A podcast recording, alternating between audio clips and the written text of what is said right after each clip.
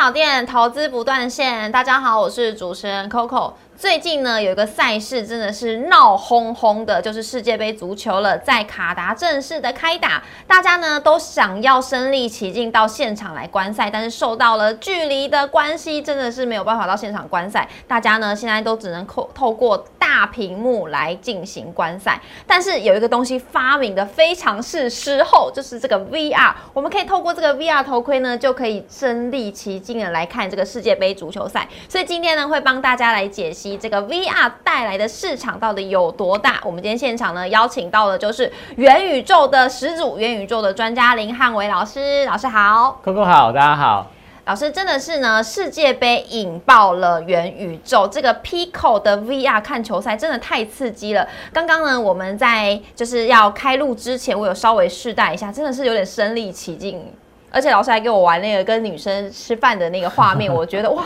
我嘴巴差点要张开了。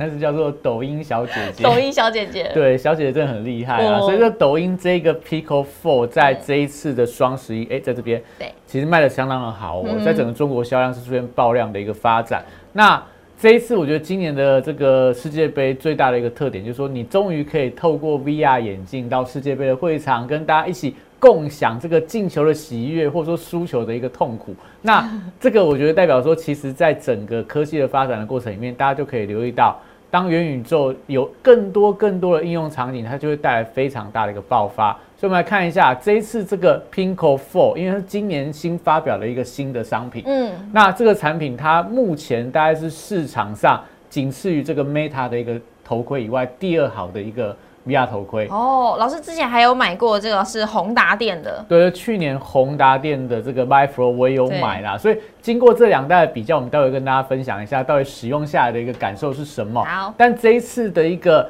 世界杯，Pinko 就花了很大的钱去砸他的行销预算，请了这个什么 Angelababy 啊等等的，一起戴他的 VR 头盔来。观看世足赛，所以在整个所谓的一个 VR 的世界当中，感受到世足赛的氛围跟真实的氛围，其实我觉得有很大的一个差别。嗯，我觉得最大差别就在于说，哎，我们可能现在就说，哎，我们下班今天晚上好像是什么？德国对日本是对，所以我们九点我们就约一个运动的 pub 一起去 pub 里面狂欢。嗯，但狂欢的时候你会遇到一个问题，第一个就是说，哎，我如果我喝醉了怎么办？哦，回家比较麻烦呐。那如果今天下班很累的话，哎，真的还要去那边等到九点，那看完比赛回到家都十二点了，你会觉得很辛苦。嗯，但如果你通过 VR 的方式的话，很简单，我们就约好九点，哎，我们一起戴上头盔到会场里面去看。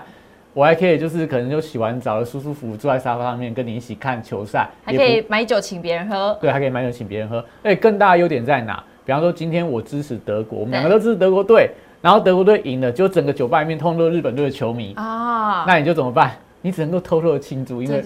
不好意思，不好意思啊。啊，如果说遇到激进的球迷的话，你可能会被痛打一顿。所以我觉得这都是 VR 带给大家的一个好处啊，就是说你可能在虚拟世界当中，但现在的技术好像没有那么办法，就让你真的完全身临其境，真的感觉到哎旁边的人就是真实的人哦。对，但是他那个气氛感，我觉得慢慢有做出来了。所以我觉得这一次在 Pinko Four。对于这个世界杯相关的一个规划，一些游戏啊，一些所谓相关的内容，我觉得真的让人家感受到，就去年的 HTC 的 My Flow 让你开启了元宇宙的大门，今年的 Pinko Four 又让你更离这个元宇宙感觉又更进一步了。是的，那我们就来看一下 VR 的产业趋势是怎么样子的明确。对，因为我们讲说，其实这个巨头持续在加码元宇宙嘛，从脸书。开始改名成 Meta，然后主主克伯因为 Meta 的关系，现在这个满头包。但是你可以看到，他已经把全部的身家都压在元宇宙上面去了。那我们刚刚看到 Pinko Four 就是抖音入主的，对，那。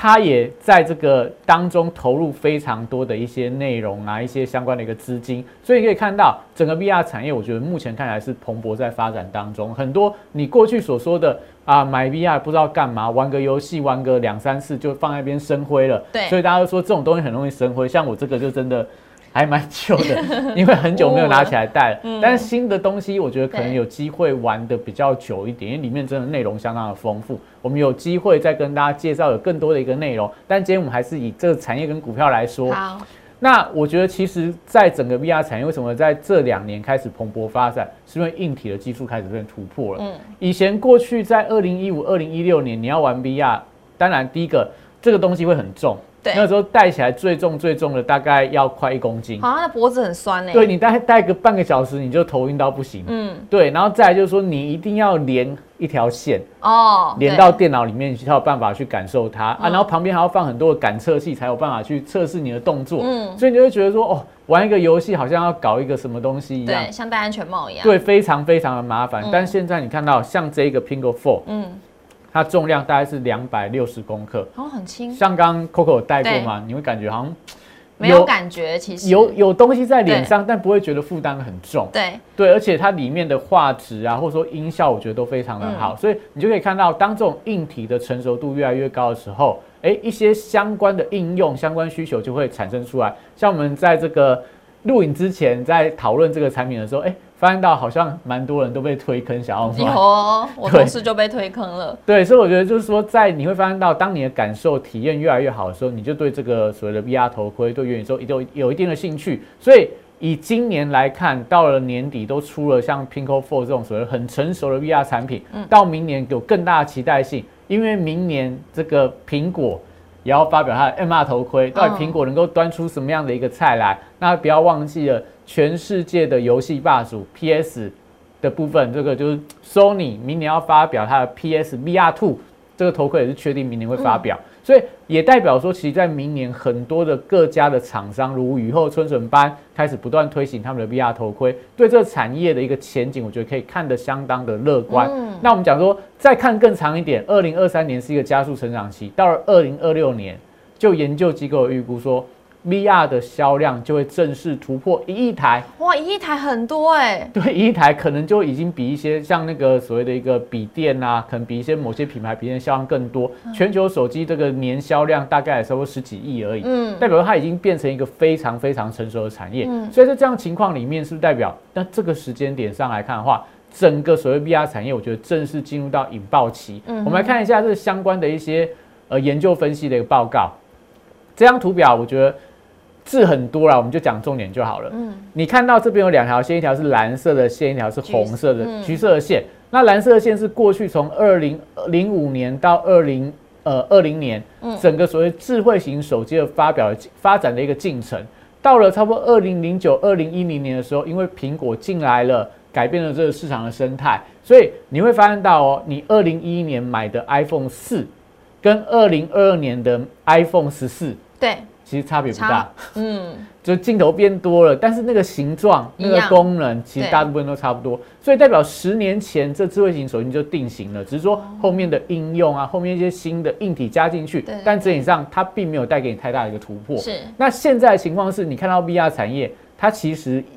以目前的一个位置啊，刚好是差不多在二零零九、二零零八那时候，嗯，很多 VR 大概相关的技术。在现阶段来看的话，可能未来这三年五年都被定型了，嗯，所以未来这几年之后，整个硬体它会越来越成熟，再加上硬这个所谓软体会不断加入，你可能会感受到有更好的一个沉浸式的感受啊，你可能有更多的小姐姐陪你玩 VR，是，你可能就是说，哎，你可能跟朋友之间的互动，可能就不像现在就是比较偏卡通嘛，对，我们经常一个卡通人物，你感觉好像在玩游戏。但未来你可能就真的可以化身为元宇宙的人物。嗯，我觉得自己可能蛮无聊啊，你可以选择你自己喜欢的角色啊。哦，可能我可能我变成这个钢蛋啊，我变成什么一个什么一个你很喜欢的一个卡通人物，或者说偶像人物进去这个元宇宙里面，我觉得是一个不同的一个感受。所以在未来几年之内，我觉得整个 AR 跟 VR 的一个部分的话，它会开始像过去的手机一样出现快速爆发性的成长。那我们为什么要讲这个东西？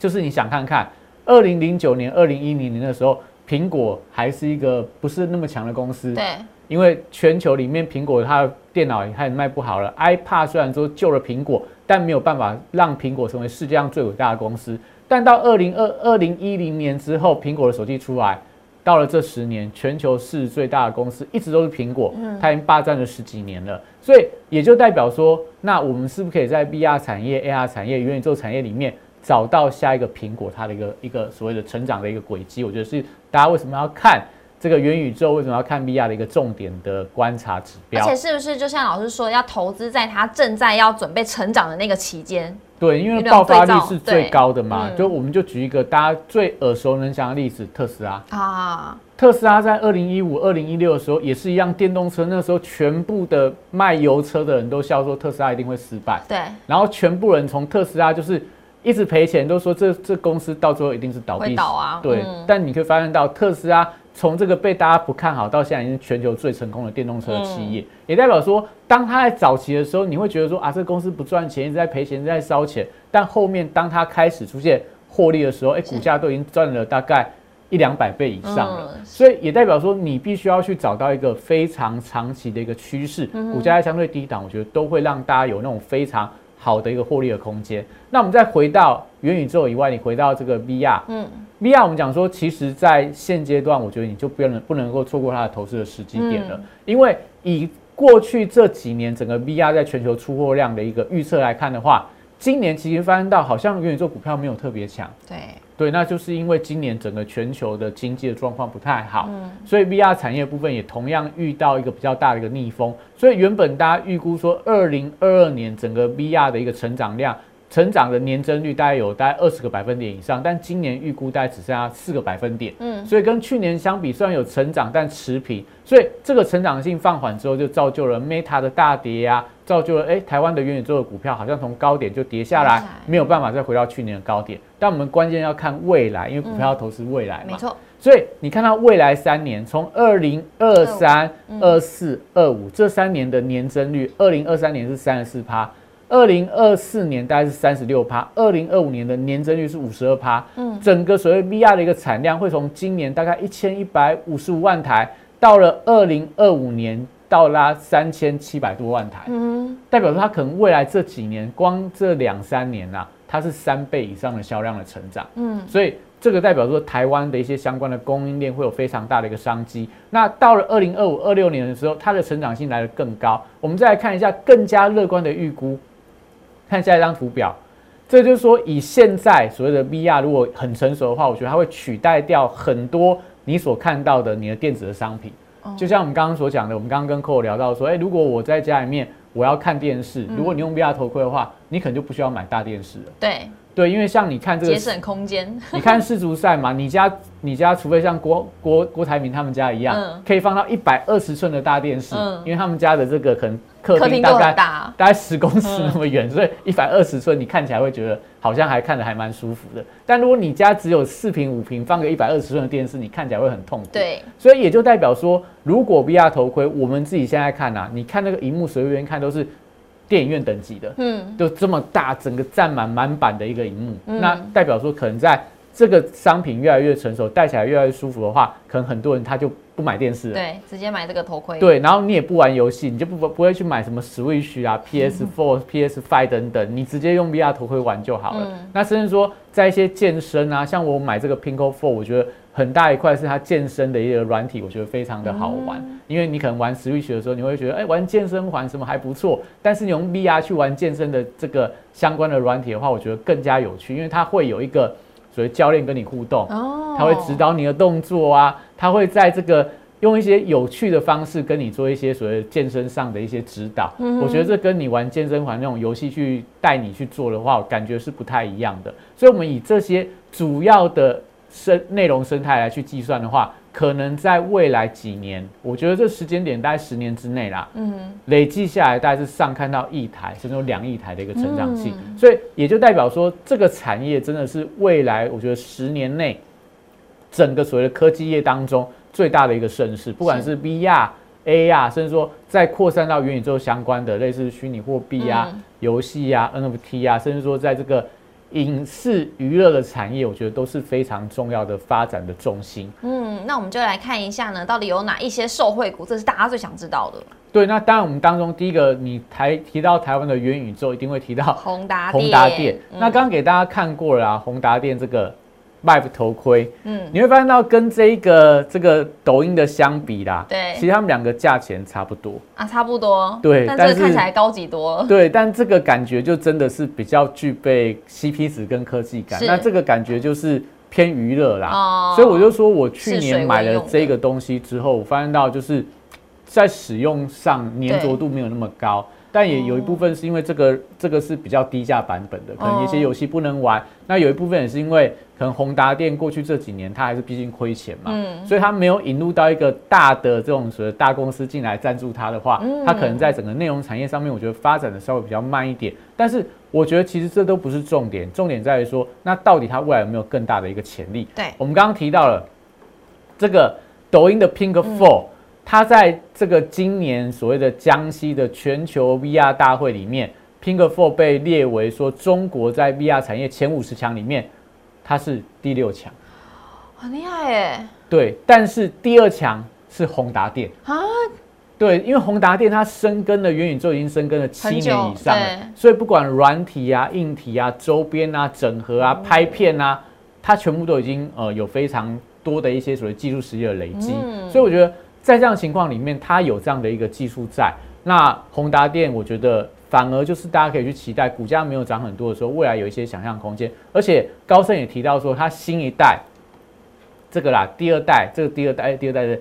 第二代的这个可能要发表，他听说是更轻、更薄、更小。哦，啊，我希望说它可以让人家有更好的一个感受啊对。那尽量是不要卖的那么贵啊，嗯因为我觉得同样价钱，我是真的觉得这个比较比较比较实惠一点。这个要接线，对不对？对，这个要接线，要连手机，稍微比较麻烦，不是那么方便。嗯那再就是说，在这个所有你不管什么厂商啦，都会用到玉金光的镜头。嗯那其实玉金光其实法说会啊，获利数字有相当的亮眼。那另外我们讲说镜头当中有一个潜在的元宇宙概念股是大家没有注意到的，所有镜头跟它当中的薄膜需要一个贴合的一个技术。嗯那 GSKY 过去做这个手机、平板、笔电的贴合，它也切入到 VR 镜头之间的一个贴合，嗯。所以也代表说它贴合技术的过程里面，它的毛利会变得更高，而且未来我觉得这个成长性会比做手机、做笔电、做这个平板来的更好，所以我觉得它这个新题材带动底下，应该也可以留意到 GSKY 这张股票。那另外，刚刚提到嘛，镜头都需要一个彩色的滤光片是，当中台湾唯一一家的滤光片的领导厂商就是彩玉，它台积电旗下的子公司，那也是所谓的一些相关的镜头模组，它一个非常重要的一个上中下游整合公司，而且重点在于国内没有任何的竞争厂商，嗯，它占市场，对，今天早上都是国外的大厂，哦所以我觉得这个就代表说，其实，在产业的趋势，这样未来五年、十年的大趋势的话，这些公司我觉得大家都可以一并来留意。那我们来看一下个股的部分，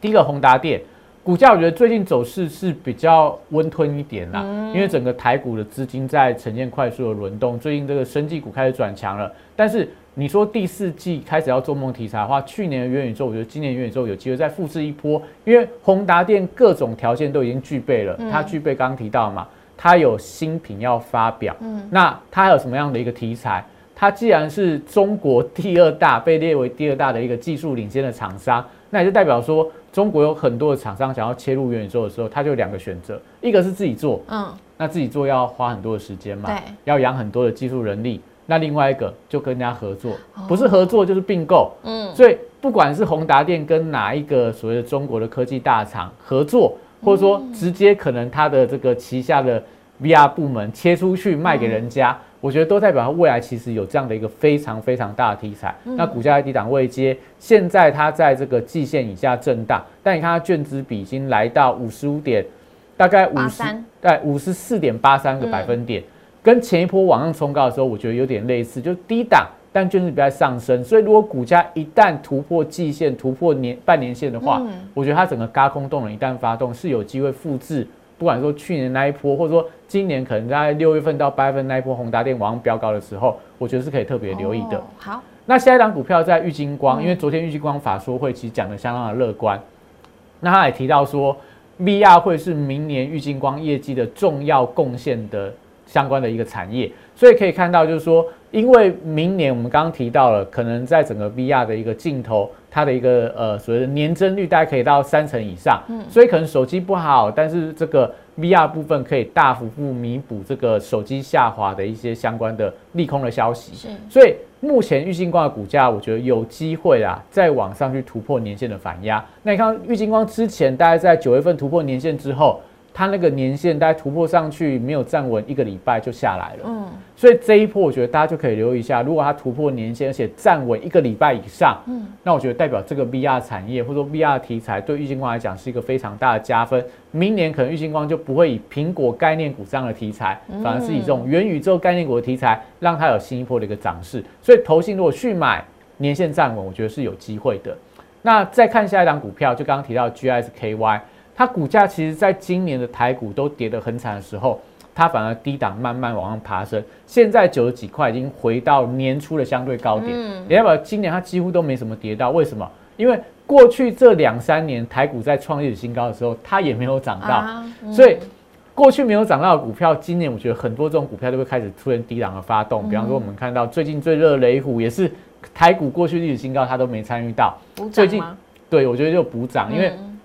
筹码相对干净嘛，而且现在就轮流嘛。你以前很很风光的股票，现在落难了；以前很不好的股票，现在就开始转强。我觉得就是这样的一个呃台股这样轮动的格局。那 GSK 我觉得就可以留意一下，它目前只要年线站稳之后，再往上补量攻高，我觉得其实都还有一些所谓后续比较大的一个想象空间。那最后看到在台积电的小基金。小金鸡，嗯，对，六七八九的财玉啦，你可以看到底部所谓的一个月线开始翻扬往上，那现行部分大致上还在月线跟季线这个关卡进行来回的震荡，但我觉得它股价因为真的跌得够深，嗯，它从这个挂牌六百多块跌到最低一百六十四块，所以真的非常非常的委屈啊，所以我觉得在这边。它不管说就股价的低位接，或者说未来在所谓 VR 产业当中，绿光片，我觉得它是独占的市场，都有很大的想象空间。一样，季线如果正式突破站上之后，我觉得后续都还有一段反弹的一个呃行情可以来做一个期待。老师，那你认为元宇宙呢这些股票的话是比较适合报个一两三年的嘛？因为如果说它的好的话是到二零二六年。